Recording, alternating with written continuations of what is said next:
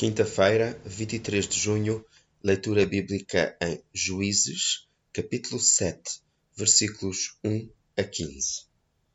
Quando Gedeão ouviu aquilo, tanto o sonho como a interpretação, louvou o Senhor. Regressou para junto dos seus homens e gritou-lhes: Todos de pé! O Senhor vai usar-vos para derrotar estes grandes exércitos de Midian. O homem tem a tendência de reclamar para si as vitórias que Deus dá, o orgulho e a soberba no sucesso que conseguimos ao longo da vida, nas finanças, na posição social, no ministério da igreja, na família, achamos que são conquistas conseguidas pelo nosso esforço e poder.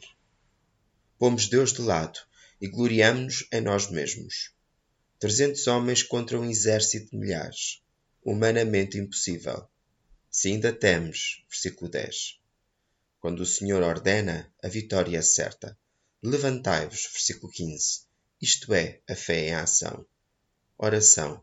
Senhor, reconheço as tuas vitórias na minha vida.